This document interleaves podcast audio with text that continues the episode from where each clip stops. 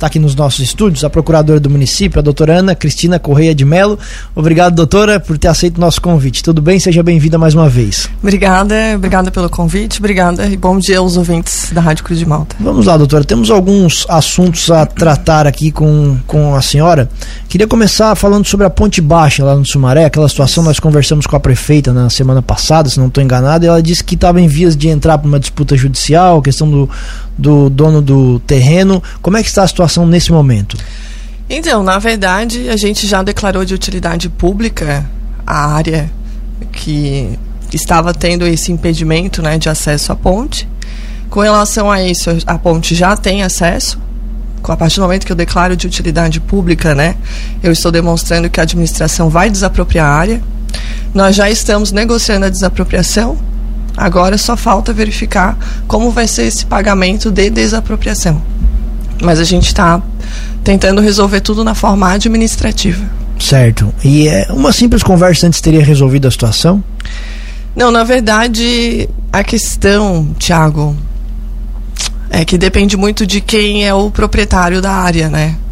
Então, nesse caso, uh, a gente teria que declarar de utilidade pública efetivamente para poder estar tá fazendo a desapropriação. E isso pro... a gente fez. E esse procedimento ele demora quanto tempo? Na verdade, o procedimento de declaração de utilidade já foi feito. O decreto já foi publicado. Eu não sei mensurar agora quanto tempo, acho que já faz mais de uma semana. Eu não lembro se foi antes de eu sair de Eu saí de férias 10 dias, né? Aí bagunça um pouco a nossa ideia de, de tempo, prazo, né? de tempo. Mas já fizemos a publicação do decreto de utilidade, já conversamos com o advogado da parte. E estamos agora em vias de resolver isso administrativamente. E o que, que precisa fazer isso? Agora é pagar uma indenização? Seria isso? Exatamente. É esse pagamento de indenização que a gente está discutindo. Esse, esse, essa situação de ter declarado de utilidade pública, ela poderia ter sido feita antes de iniciar a obra também? Também poderia ter sido feita. E agora isso depende de uma situação, o que? Só de acordo entre as partes? Exatamente. Perfeito. Você já tem definido questão de valores ou ainda estão nesse processo Estamos de discussão? Estamos discutindo, é. Estamos discutindo os valores. Outra situação, doutora, com relação. A gente até já conversou sobre isso aqui, do que o município tem feito com relação a animais de rua, né? Já conversamos isso. em outra oportunidade aqui. Queria lhe ouvir sobre isso, até porque na última segunda-feira essa situação foi motivo de críticas do vereador é. Guilherme Coan, falando uhum. inclusive da situação da ONG Miados e Latidos uhum. aqui do município. Queria lhe ouvir com relação a essa situação. A gente tem que entender uma coisa é, que é muito, é muito básica. Uh, o, o âmbito público ele serve para tudo aquilo que é público. O que é privado, não. Então vamos supor, se a prefeitura tem uma máquina, ela não vai poder entrar num terreno particular para fazer uma obra, porque o particular quer. Ela vai entrar numa, num terreno público para fazer uma obra pública a gente tem que fazer a distinção do público e do privado. Por que, que eu digo isso? Porque as pessoas querem que a castração seja feita para todos. Essa é uma dúvida que aparece muito aqui quando Mas a gente fala exatamente, com a, com a gente. A castração ela é feita para as pessoas, para os animais de rua, aqueles que não têm um dono, é um animal comunitário, né? E temos a castração para as pessoas de baixa renda. Aí o município vai dar apoio, aí o município vai atuar. E ele tem atuado. Agora, eu fazer a castração para uma pessoa que tem condições de pagar uma castração, isso não é dever do poder público. Isso não é uma obrigação. A obrigação a gente cumpre. Inclusive, é, indicando todo, uh, mandando relatórios, encaminhando relatórios de castrações para o Ministério Público, porque nós temos um termo de ajuste de conduta. Tá? E recentemente foi feita uma ação muito bonita, que foi a Semana Animal, aqui no município em que foi diversas ações, aí, inclusive de conscientização da população, de castração, uh, relacionada aos maus tratos dos animais. Então, assim, é, temos que saber separar as coisas, né? O que é público é público, o que é privado é privado. A partir do momento que eu vou lá adquirir um animal, eu pago 3 mil reais para o animal eu não tenho condições de pagar uma castração, né? Eu não tenho condições de manter a vacinação em dia, a partir do momento que eu adquiro assim, uma responsabilidade, eu tenho uma responsabilidade com o meu pet. Então a gente não está falando disso, a gente está falando que o poder público ele tem a capacidade de sim atuar nas castrações que são animais comunitários e baixa renda. Aí sim. Naquela situação de mutirões que outros municípios inclusive fazem, também tem essa questão do critério da baixa renda ou é diferente? Eles têm que fazer uma autorização legislativa para permitir que eles possam fazer a castração em animais que não sejam de baixa renda ou comunitários. No nosso município é baixa renda e comunitários. Ah, isso seria um procedimento para a Câmara de Vereadores? É, mas assim, Tiago, não é interesse do poder público. Por quê? Porque as pessoas têm que ter consciência de que a partir do momento que elas adquirem um animal, elas compram um animal, muitas compram, algumas adotam, né? Isso é o critério de cada um. Mas a partir do momento que ela tem um pet, ela se responsabiliza por esse pet, inclusive pela castração dele. Falando sobre a ONG Miados e Latidos, assim como outras entidades recebem recursos, né, de maneira legal pela prefeitura municipal, existe alguma intenção, algum caminho, alguma negociação para que a ONG também receba recursos? Ela pode Já receber? Já foi feito. Ano, foi ano passado. Nós, foi ano passado ou foi esse ano? Foi esse ano. Nós abrimos um credenciamento e solicitamos Inclusive, nesse credenciamento, a gente diz o seguinte: olha, vem participar junto com a administração pública. Uh, venha atuar junto com a administração pública na conscientização, na, na questão da adoção dos animais. Enfim, existiu uma série ali de atos que poderiam ser cumpridos pela ONG e a administração daria R$ 1.500 mensais para a ONG. Elas não vieram. Um credenciamento é aberto e a pessoa. Se credencia. Aqueles que têm interesse se enquadram na. E na... aí quem se enquadraria seria a ONG, mas a ONG não compareceu.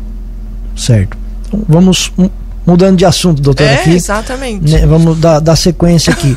Outra situação que é muito comum aqui no nosso, no nosso município, não, a gente tem acompanhado isso, Exato. mas claro que a gente é, fala aqui do nosso município com relação à notificação de empresas que fazem obras mal feitas. Como é que funciona isso para o nosso ouvinte entender? Qual é o procedimento, o processo, o rito legal? Então, na verdade, o procedimento ele inicia lá na engenharia, né? A engenharia, inclusive, quero ressaltar aqui que a administração pública adquiriu um veículo exclusivo para a engenharia, para fiscalização de obras. Porque não adianta a gente cobrar do engenheiro que ele tem que fiscalizar obras e tu não dá os meios necessários para ele cumprir isso. Hoje, a engenharia do município tem um carro exclusivo para fiscalização. Então, o engenheiro ele vai até a obra, ele fiscaliza o andamento da obra se está cumprindo o cronograma de obra. Se não estiver cumprindo, ele mesmo faz uma notificação à empresa, à própria engenharia. Quando chega no jurídico, é porque a situação ela já passou por notificações da engenharia, a empresa não atendeu as notificações e aí vem para mim e quando chega no jurídico, daí o, o, papo é um pouco mais sério, né? Mas são quantas notificações da área de engenharia? Depende da situação, depende da demanda, depende de qual é o grau, o risco, a situação. Isso é a engenharia que vai determinar. E aí vem para o jurídico. Por exemplo, uh, nós temos uma situação, várias situações, em que, por exemplo, a, a, a veio a não foi nem a engenharia, nesse caso foi a Secretaria de Saúde. A Secretaria de Saúde chegou para mim e falou assim: olha, a empresa não fez isso, isso, isso, isso, tivemos uma situação assim, assim, assim, assim. E agora? A gente dá, segue todo um rito que tem na Lei 866, que a gente tem que seguir. Seguimos esse rito e notificamos a empresa, e aí a gente aplica ou uma multa, ou uma suspensão, uh, ou a rescisão contratual, ou tudo junto depende da situação jurídica que se apresenta. Isso é caso a caso também. É caso não existe caso. um número correto de notificações para depois desqualificar a empresa? Hum, canse... Não, não principalmente é assim. com relação às obras, né? Porque às vezes tu notifica por um motivo, a empresa corrige. Aí tu vai lá e notifica por outro motivo, a empresa corrige. Então não, não depende do número de notificações, depende do número de infração. Quanto, quantas vezes ela deixa de cumprir aquela notificação da engenharia, por exemplo. Isso tem sido feito aqui no município, essas tem autuações, essas feito. notificações, que inclusive também volta e meia estão em pauta na Câmara de Vereadores por conta das obras tem aqui do município. Feito, é. Inclusive, assim, eu já apliquei, ah, dentro da, do que é a suspensão, eu apliquei a suspensão para pelo menos umas três empresas no município. O que, que é a suspensão? Elas, durante dois anos, não podem contratar com a administração pública. É uma das medidas mais drásticas que a gente tem.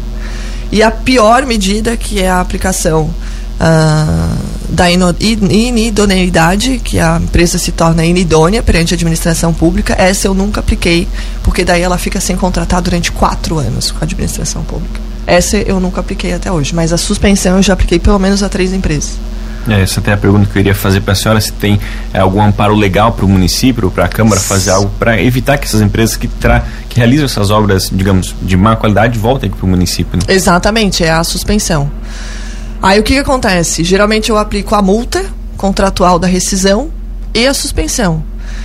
Semana que vem a gente vai ter uma audiência, por exemplo, no fórum, que a empresa está discutindo a multa que a gente aplicou. E aí é aquela normal, né? O normal é o procedimento. A gente aplica a multa, a empresa não paga, a gente ingressa judicialmente cobrando a multa. E todo esse procedimento, imagino que demore. Demora. Demora porque tem um rito para seguir, né? Uh, mas a notificação extrajudicial que a gente faz, já rescindindo, ou aplicando a multa, ou aplicando a suspensão, aí ela tem o trâmite também que a lei determina. Inclusive, a parte contrária tem um prazo para se manifestar dessa notificação. E no caso mais extremo, que seria a rescisão do contrato, precisa seguir todo o outro rito normal novamente para abrir uma outra licitação para outra empresa. Não existe um meio Isso, do caminho. Isso, aí na rescisão, ou a gente chama o segundo colocado da licitação, ou a gente tem que licitar novamente. Doutora, só quero voltar aqui então, porque o nosso ouvinte participa aqui da questão da ONG ainda. Ela pergunta, a Rubia Eckley, por que, que o município não tem interesse no mutirão de castração? Olha, hoje nós temos uma parceria com a Unibave, que, que é uma parceria com o Hospital Veterinário. E essa parceria, gente, ela tem sido tão efetiva para o nosso município porque ela não faz só mutirão de castração. Ela castra mensalmente os animais Hoje a gente está fazendo o, as castrações por bairros, então vai lá, faz o recolhimento do animal, leva até a, Uni, a Unibave, o hospital veterinário. E não só a castração a gente faz, a gente faz também o atendimento. Se o animal é atropelado, é atendido pelo hospital. Se o animal está passando por algum tipo de enfermidade, é atendido pelo hospital. Então o atendimento ele é muito mais amplo do que simplesmente castrar o animal. Então a gente dá muito mais apoio, na verdade, do que simplesmente vir um, um caminhão aqui um dia, castrar os animais num dia só. Inclusive, sem falar do passivo, a gente tem ciência de que alguns municípios, às vezes, de 100 animais, uma porcentagem bem alta acaba vindo a óbito, porque essas castrações, às vezes, não são feitas 100% né, dentro de um, de um critério um pouco mais regular. Então a gente também tem essa responsabilidade. Então hoje o município tem a parceria com o hospital veterinário. Temos que entender que a prefeitura está efetivamente investindo nessa área porque a questão da castração é o combate às zoonoses, é o combate às doenças infecto-contagiosas que são transmitidas aí pelos animais também.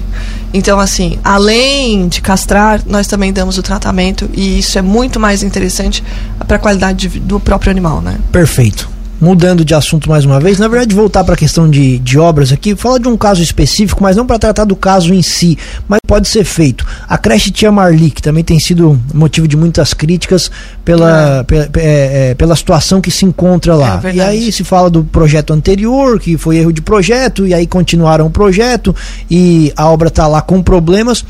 Quando se tem uma obra dessa no serviço público, existe algum tipo de garantia, vou usar essa palavra aqui, de que a empresa tenha que reparar? Porque nesse caso, como é que fica essa situação? Então, eu já tinha feito uma notificação à empresa da Jamali pela conclusão da obra. Essa notificação eu fiz. Só que essas notificações geralmente chegam para mim por meio da engenharia. Hoje a engenharia está preparando, preparando um dossiê, é bem assim a expressão, um dossiê de todos os erros é, efetuados pela empresa executora da obra e a gente vai tomar as medidas cabíveis e são medidas bem sérias, Thiago. Só que eu não vou já, né? Eh, deixa a empresa receber a notificação extrajudicial para depois ela tomar ciência de quais medidas nós vamos tomar. Mas isso já está sendo feito, tá? E assim, depois que a gente fizer essa notificação extrajudicial, nada impede a administração pública de entrar judicialmente com uma ação e cobrar justamente essas questões relacionadas à execução da obra. Perfeito. Mas hoje lá tem uma outra empresa reformando, fazendo uma reforma. Então, nós tivemos uma licitação ontem, se eu não me engano. Ontem, ter, ontem foi quarta, não, terça-feira. Nós tivemos uma licitação terça-feira justamente para licitar a, a, a, o refazimento, se eu não me engano, do telhado da creche. Perfeito. E não há nenhum problema jurídico nessa situação de que alguma empresa não, fez... Não, porque depois a gente vai entrar judicialmente cobrando também, né? Certo, perfeito. Situação do, do Corpo de Bombeiros que vai ser instalado aqui no nosso município, doutora, eu imagino que tenha todo um rito também legal para a questão de contratação de, de, de, profissionais, né? A gente até cobrou aqui, o prazo inclusive já estourou, né? Atrasou. E como é que funciona isso? Vocês conseguem fazer de maneira paralela todo esse procedimento, todo esse processo, para que a hora que a obra fique pronta já haja essa contratação dos profissionais? Então, não sei se, se a rádio tem ciência, mas está tramitando na Câmara a lei complementar. É, eu não lembro agora o número do projeto, 03, se eu não me engano, de 2022. E essa lei complementar é justamente criando nove cargos de bombeiro comunitário no município. Acontece que a gente teve um parecer agora recente da assessoria contábil, já foi respondido por mim e a gente está aguardando o o trâmite normal da aprovação desse projeto de lei na Câmara. Mas que tipo de parecer? Pela. Um, enfim, um parecer relacionado ao impacto financeiro da, desses nove cargos. Eu já fiz o parecer do impacto financeiro, já encaminhei novamente para a Câmara, porque tudo isso a gente já faz anteriormente, só que a gente não encaminha. Quando eu encaminho para a Câmara, eu encaminho o projeto de lei. Né? Eu não, não sou obrigado a encaminhar o impacto financeiro. Foi um questionamento da própria Câmara. Da própria Câmara. E aí eu encaminhei já o impacto financeiro, já mostrei que nós temos dotação orçamentária, enfim, isso já foi comprovado, já devolvi e o processo já está em trâmite, então, a aprovação da lei complementar. Certo. Perfeito. Então agora é com a Câmara de Vereadores. Estamos aguardando a aprovação da Câmara. Certo. Termo de posse da locomotiva. Ah, isso aí, graças a Deus, né? É, nós temos já, já estamos com o termo de guarda da locomotiva e é, já fizemos o termo de recebimento do bem com o DENIT agora é, estadual. E hoje, às nove e meia, eu tenho uma reunião com o DENIT federal, o DENIT de Brasília, para finalizar os passos aí da nossa locomotiva. Uh, nós não vamos trazer ela para cá agora porque a gente vai iniciar as tratativas para a reforma. Certo, mas. Esse, a... esse equipamento ele, tá, ele, está onde atualmente? Ele está na Ferrovia Teresa Cristina em Tubarão. Ali em Tubarão. É, ele está se deteriorando lá, né? Exatamente. a gente já ouviu de outros prefeitos, inclusive, que também tentaram fazer isso, que a burocracia é gigantesca para. É, mas deu certo, Lauro Miller conseguiu. É, então, justamente, agora todo esse, esse trâmite agora passou a pior parte. Passou, passou agora o que a gente tem que fazer é a licitação da reforma. Que vai ser feita lá. Provavelmente. Mas aí a gente tem. Eu não posso determinar exatamente porque tem que abrir a licitação, tem que ver como é que funciona. Por exemplo, Pedras Grandes fez a licitação da reforma da locomotiva e deu deserta. Não apareceu ninguém. E aí eles tiveram que fazer uma contratação direta. Talvez a gente tenha que fazer isso também aqui, mas estamos aguardando. Primeiro a gente faz a licitação, aí primeiro a gente tem que estar tá buscando os orçamentos.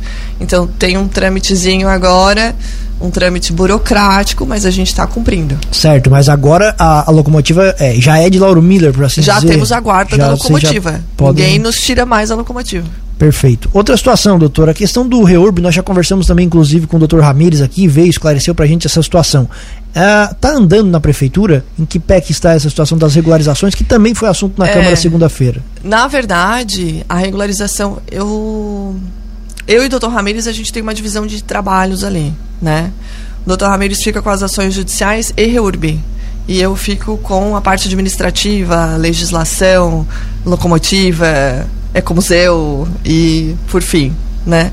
Então o REURB realmente está em mãos do Dr. Ramires. Aí eu prefiro deixar que ele venha comentar. Sobre a situação do ecomuseu, Hoje, ah. como, é que, como é que se encontra o Ecomuseu? Então, ou amanhã eu tenho uma reunião de novo com a Unibave, apesar de ser dia do servidor público, mas amanhã eu estou na Unibave conversando com o pessoal, é, justamente com a Valdirene e com o Idemar, e fazendo as tratativas. Hoje, a gente está com levantando toda a documentação de acervo necessária. E além disso, a gente está também é, com um projeto de criar a legislação um pouco mais. Uh, como é que eu posso dizer? Uma legislação mais específica para o museu, criando, por exemplo, o ecoturismo, criando a parte administrativa. Isso a gente está é, promovendo. Mas são questões burocráticas também que a gente tem que tratar. É aquela situação, né? Eu primeiro tenho que criar a base, a lei, a legislação, para depois eu conseguir ir adiante com isso. Aqueles pontos dos limites territoriais, como é por há quantos andam isso? Que a gente eu tenho pelo menos a impressão de que a gente discute discute discute ah, e sim. não sai do lugar e não se resolve. Como é, é o projeto de lei agora no tempo eleitoral a gente não teve mais nenhuma atuação até porque a gente sabe que durante o período eleitoral é complicado. Então nesse momento a gente está aguardando. O PL ele continua tramitando tá? E estamos aí na, na labuta no trabalho. O que, que a gente tem feito antes disso é é, cuidado do ecomuseu por meio dessa questão de mais, mais burocrática, que é cuidar do acervo, cuidar da legislação, isso que nós estamos fazendo agora. Ainda com relação a esse assunto, doutora, a gente tem informações né, que alguns integrantes do ICMBio têm visitado, entrado em contato com os proprietários dessas áreas que foram ali sobrepostas pelo Parque Nacional de São Joaquim. Tem algo que o município pode fazer tá, para dar um apoio para esses moradores, enfim, para tentar buscar uma solução para isso? O que nós podemos fazer é ação judicial, tá? Essa ação judicial ainda não foi feita. A gente está até tínhamos uma certa esperança com o nosso PL da, do Senado Federal. Isso a gente estava aguardando. Certo. Doutora, queremos agradecer a tua presença aqui, respondendo a diversos questionamentos e deixar sempre o espaço aberto se quiser fazer alguma consideração, mas agradecendo muito a atenção aqui com a Cruz de Malta FM. Que bom. Eu quero fazer uma consideração, sim, rapidinho. Por favor. Dizer que o PROCON, ele está a um passo de ser implementado, a gente está ah, aguardando... Muito bem lembrado. A gente está aguardando só uma assinatura da, do Estado, tá? Já está tudo pronto, já temos o servidor nomeado, já temos uma comissão formada, uh, já temos a capacitação do servidor. Uh, na verdade, está perfeito, só falta uma assinatura para a gente dizer assim: olha, o horário de funcionamento é esse. Então a gente está bem contente. Dizer que agora em novembro nós temos o mês da cultura. Eu acho que daqui a pouco vai vir a Patrícia aqui conversar com vocês sobre os eventos que nós temos. Vai ser um mês bem, bem interessante, movimentado. bem movimentado, tá? Uh, dizer que está tramitando, uh, que nós já estamos fazendo o plano de cargos e salários no município.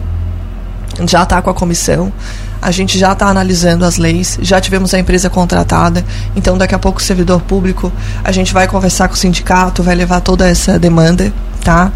É, dizer também que a gente já cumpriu aí, né, várias legislações que foram importantes para o município, por exemplo, a ampliação da doação de fraldas, a questão dos óculos, hoje o município doa óculos para o para o munícipe, né? Aquela pessoa que vai lá, consulta com oftalmo na rede pública e precisa de um óculos, ele tem um amparo do poder público. Uh, dizer que os nossos idosos já estão usufruindo da hidroginástica e a gente fica muito feliz com isso. Uh, que já temos a Lauro Miller Social, que é a lei que concede aí um benefício de energia elétrica, uh, de água para as pessoas que são baixa renda. E no âmbito da administração, que a gente já aprovou aí a gestão democrática, o conselho escolar, e já estamos em dia aí com o que nós necessitamos do Tribunal de Contas. Doutora, muito obrigado. O espaço fica aberto. Obrigada, obrigada, gente. Obrigada pelo espaço. Dizer que estamos trabalhando aí muito para que o Lauro Miller cresça ainda mais.